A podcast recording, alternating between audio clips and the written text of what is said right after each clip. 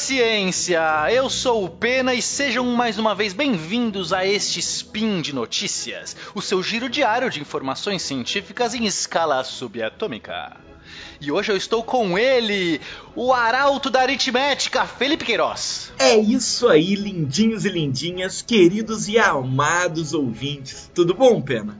Estou muito animado porque hoje, dia 1 Lunan no Decatran e dia 9 de outubro no calendário errado, nós vamos conquistar o impossível. É verdade, as notícias de hoje são sobre feitos que violam as leis da física, e são elas.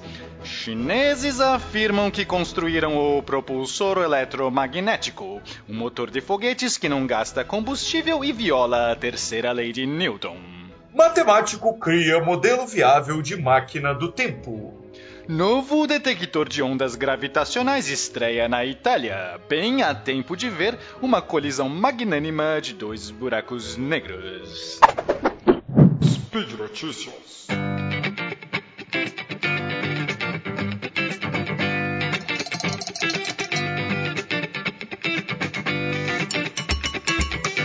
Primeira notícia é que um grupo de chineses afirma ter construído de verdade o propulsor eletromagnético, o que a gente conhece como EM Drive.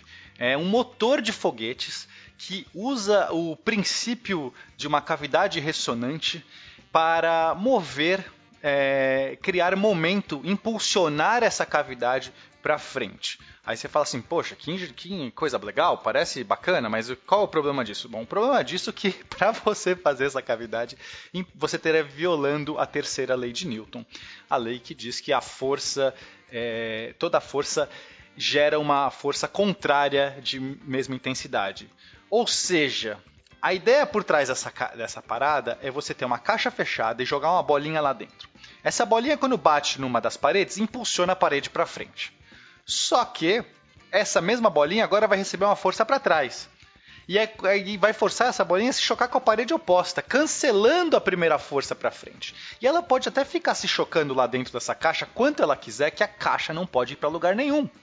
Porque a conservação do momento tem que ser respeitada. Eu não posso gerar movimento sem jogar nada para trás. Né? Os foguetes hoje funcionam como, Felipe? A gente vai lá, joga uma paradinha para trás, né? Eu jogo, é, eu tenho um propelente, né? a gente chama de propelente, que é o, o esse combustível todo que, o, que o, o, foguete tem. O nome correto é propelente, porque você acelera ele em altíssima velocidade para trás, você joga a massa para trás e o foguete vai para frente. Você está me dizendo então que naquela cena do, do Gravidade em que o George Clooney vai se afastando devagarzinho, é. devagarzinho. Se ele tivesse comido uma feijoada, ele poderia voltar para a nave, é isso mesmo? É, se, se ele conseguir. Bom, a gente vê isso, inclusive no próximo filme Gravidade, quando a moça lá, a, a astronauta, Sandra Bullock, pega uma. Qual que é o nome disso? Um negócio de. Extintor de incêndio. Extintor de incêndio, ela joga, né? Ela, ela aciona o extintor de incêndio para trás e ela vai para frente. Chega uma hora que ela joga mesmo, arremessa o extintor, acho que para um lado, para poder dar o último impulso. E é, esse é o princípio. Você joga algo para um lado, se você está no espaço sem nenhum atrito, o seu corpo vai para o outro. Agora a pergunta é: esse EM Drive, você não joga nada para trás. Que bruxaria é essa? Que, bru que bruxaria é essa? Bom, é, esse princípio ele tinha, já tinha sido pro, proposto pelo Roger Scheuer, que é um, um, pesquisador, um físico, enfim, lá em 2001. Ele tinha desenhado, é, é, é modelado né, esse, esse aparato que usa uma, uma caixa cônica, né, um, uma caixa de ressonância cônica e você emitiria ondas eletromagnéticas lá dentro, essas ondas ressoariam, ficariam batendo e voltando e geraria, né, e ninguém saberia, nem sabia explicar porquê, nas, nas contas ele conseguia é, mostrar que, que sairia uma força para um lado. Muitas pessoas duvidaram, aquilo é absurdo, essas, né, aquilo está indo contra toda a física, mas ainda assim construíram alguns protótipos. Um deles, inclusive, funcionou por alguns segundos e parou porque é, é, esquentou demais. É, e, e, todo mundo parecia muito cético, né? Porque são, a, a, força, gente, é tão pequena, tão pequena, que é praticamente um erro estatístico. Você pode ser confundida com qualquer, é, qualquer erro, qualquer variação ali, né? Porque a gente está falando de uma microforça. Então, os equipamentos, quando detectavam aquilo, tinham barras de incerteza enormes. Ah, será que foi mesmo? Será que não foi? Em 2016, uma equipe liderada pelo Harold White é, conseguiu fazer um protótipo e disse pelos resultados que as, a, a, parecia que não era erro, né? parecia que aquilo realmente gerou uma força né, minimamente considerável para sair das barras de erro. E aí a gente ficou comemorando, pô, que legal, será que isso é possível? Mas que física por trás? Qual é essa bruxaria? E agora, em 2017, um pesquisador é, que trabalha lá no, no, no, no Centro de, de, de, Pesquisa de Astronáutica lá da, da China, o Yun Shen, ele deu uma entrevista dizendo que os chineses conseguiram fazer um protótipo funcional também né? E o cara já está trabalhando, é, é, eles já, em princípio, já estão fazendo os primeiros modelos dessas, desses satélites, né? São satélites, a ideia é lançar um satélite que tenha isso. Porque veja bem, Felipe, o satélite hoje tem que ter um monte de propelente lá dentro, porque o satélite tem que ajustar a sua rota. Você sabia disso? De, de vez em quando o satélite que está ali bonitinho voando, uh, ele sai um pouco da órbita, as órbitas não são perfeitas, são pequenos, eh, ele perde um pouco por conta da atmosfera rarefeita que tem lá, por, por choque com outra partícula, ou simplesmente porque são efeitos, é, é, outras forças gravitacionais que estão atuando, pequenos desvios, depois de anos e anos, vão fazendo esse satélite sair da sua rota. Então ele precisa dar um peidinho para um lado para se ajustar. Então você tem que jogar um monte de, um monte de propelente dentro do satélite, certo? Ou dar uma feijoada para os astronautas. Né? é, mas o satélite não tem feijoada, né? A feijoada do satélite é o propelente. E não precisaria mais. Se você lançar um satélite com esse drive aí, com esse motor, você não precisa mais nem da feijoada. Enfim, vamos aguardar aí os próximos feitos. Pois é, galera. Então, de acordo com Ben Tippett, um matemático físico aí, professor da Universidade de Columbia, no Canadá, no campus de Okanagan, é, parece que existe um modelo matemático viável para uma máquina do tempo. Olha aí. Caraca, olha agora gostei. Pois é, olha, olha que legal. É, a gente falou sobre isso né, no, no, no cast de relatividade aí, recente do SciCast, e parece que os estudos dele, os cálculos dele se baseiam também na teoria da relatividade. Ele trabalha com teoria da relatividade na universidade e o modelo dele se baseia no seguinte conceito: de acordo com a relatividade, o espaço e o tempo eles não podem ser vistos como coisas distintas. Na verdade, o tempo ele é uma quarta dimensão vinculada, relacionada junto ali às três dimensões espaciais, certo? Perfeito, certinho. Então, assim como a massa, uma massa muito grande, consegue criar uma distorção no espaço, e, aí, e a partir da, desse conceito, a gente tem até a própria ideia da gravidade, né, que na verdade a gravidade em si não é uma força. A, a, o que a gente entende como força da gravidade simplesmente é uma manifestação do, dessa distorção espacial causada pela grande massa. Sim, exatamente.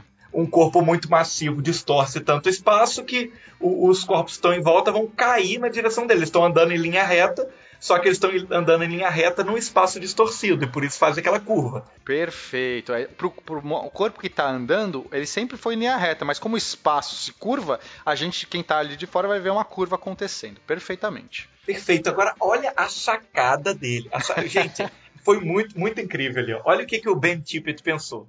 Poxa vida, se o espaço se curva, por que não o tempo se curvar? E aí ele, ele botou num modelo matemático isso e desenvolveu um modelo matemático que mostra uma situação, que consegue provar uma situação em que você consegue criar uma curvatura na dimensão tempo.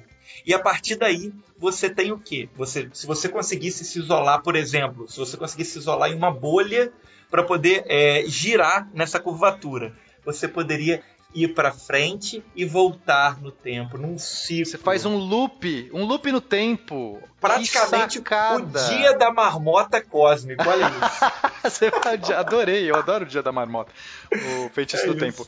Então, entendi. Você você faz um loop porque não no espaço, faz no tempo e agora a gente pode ficar voltando e voltando e voltando quantas vezes a gente quiser. Olha, o que é, não se sabe é como é que se daria para fazer isso de maneira física, né? Construir um aparato que fizesse isso, mas pelo menos matematicamente ele conseguiu mostrar que é possível. Né? Isso, Primeiro é bom até... saber que é possível, depois pois a gente é. vai lá e inventa o jeito. Exa... Não, inclusive é essa, essa é a sacada. O próprio, o próprio autor aqui do artigo ele cita isso. Ele fala que hoje é prov... É, ele conseguiu provar que é possível E apesar de a gente não, não é, conhecer esse material exótico, ele até cita exatamente assim, esse material exótico que poderia ser utilizado, a partir daí não é mais impossível. Cabe à ciência descobrir esse metamaterial que ele cita. Pena, e, e o mais legal de tudo é que ele batizou esse, essa bolha, né? Que ele criou, certo? E qual é o nome dessa bolha que ele criou? Me conta. Ó, é Traversable Acausal Retrograde Domain in Space-Time. Seria algo como um domínio é, retrógrado acausal, né?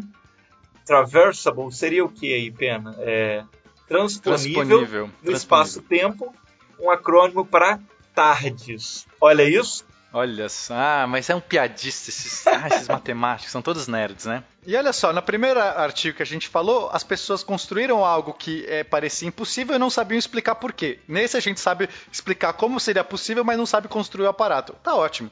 É por isso que esse é o, hoje é o dia que a gente está lidando com os impossíveis.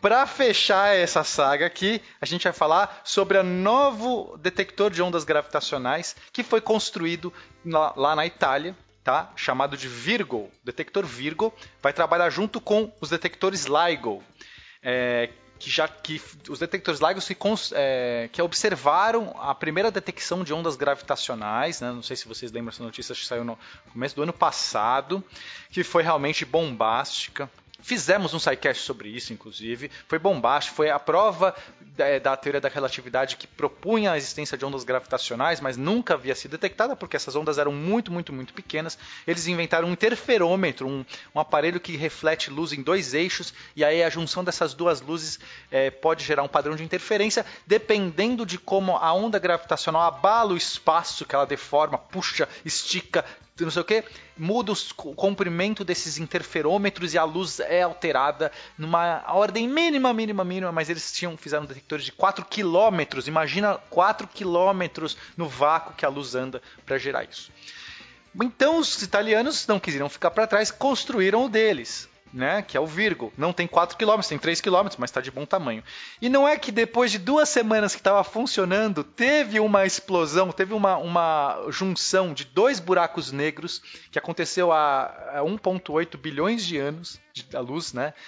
Então, já, né, uma luz que está viajando 1,8 bilhões de anos, chegou duas semanas depois que os caras construíram. Só para uma luz não, desculpa, uma onda gravitacional, só para o cara conseguir detectar, né? Deve uma sorte do caramba. É o, é o universo dando as boas-vindas ao Virgo, né? Muito legal. E Virgo junto... que não é mais Virgo, né? Não é mais Virgo. Ficou Virgo duas semanas só. E... e não é que agora, com esses três aparatos funcionando juntos, eles fizeram um acordo, né? O, tanto o governo dos Estados Unidos e, e os europeus e tudo mais, para poder juntar esses dados e ter uma localização mais perfeita, porque você faz uma triangulação. Existem dois LIGOs, mais o Virgo. Você faz uma triangulação e consegue saber qual a região do espaço que essas ondas vieram muito legal essa notícia. Não é uma coisa impossível, mas é uma coisa quase impossível, porque detectar uma onda gravitacional com este calibre, com este grau de incerteza, é, é, é absurdo. É são as medidas mais precisas que a humanidade já fez na história da humanidade. Tá? A gente está falando de coisas de 10 a menos 21 metros. É algo realmente impossível de se imaginar. É, mais alguma consideração sobre essa notícia, meu caro? Claro, claro. Você sabe o diálogo que aconteceu aí entre esses dois detectores, né? Eles estavam flertando entre si, né? Me conta. Esse mais novo, né, falou assim: "Ah, você tem que ter um pouco de paciência comigo porque eu sou Virgo, né?" Aí o outro respondeu: "Ah, relaxa, eu não ligo." E esse Virgo, vou falar que ele é bem precoce, hein? Não é? Foi duas semanas já pau. E é isso aí. Dessa maneira, gente, se despede de mais um giro de notícias.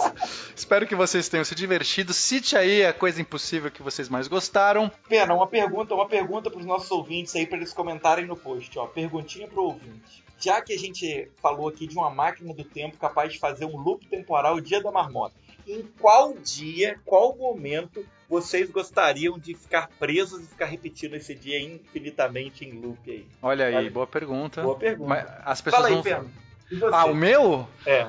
Uau! Assim?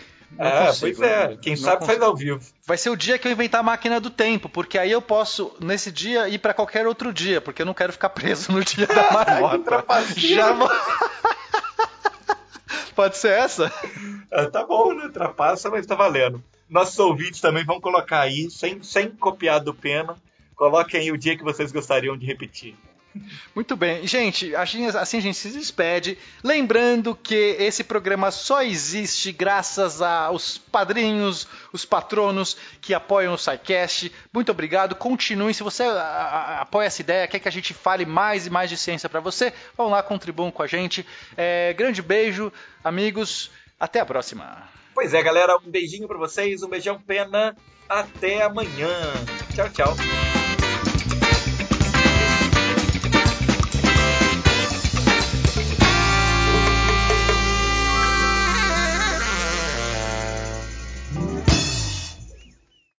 Não, mas amanhã na, no loop, é isso? É porque é do loop que você vai voltar amanhã? É esse é o dia que você escolheu, Felipe? É isso mesmo? É, não, bom, amanhã, mas amanhã é ontem. Se ontem for amanhã, é, ontem vai ser anteontem ou amanhã vai ser depois de amanhã?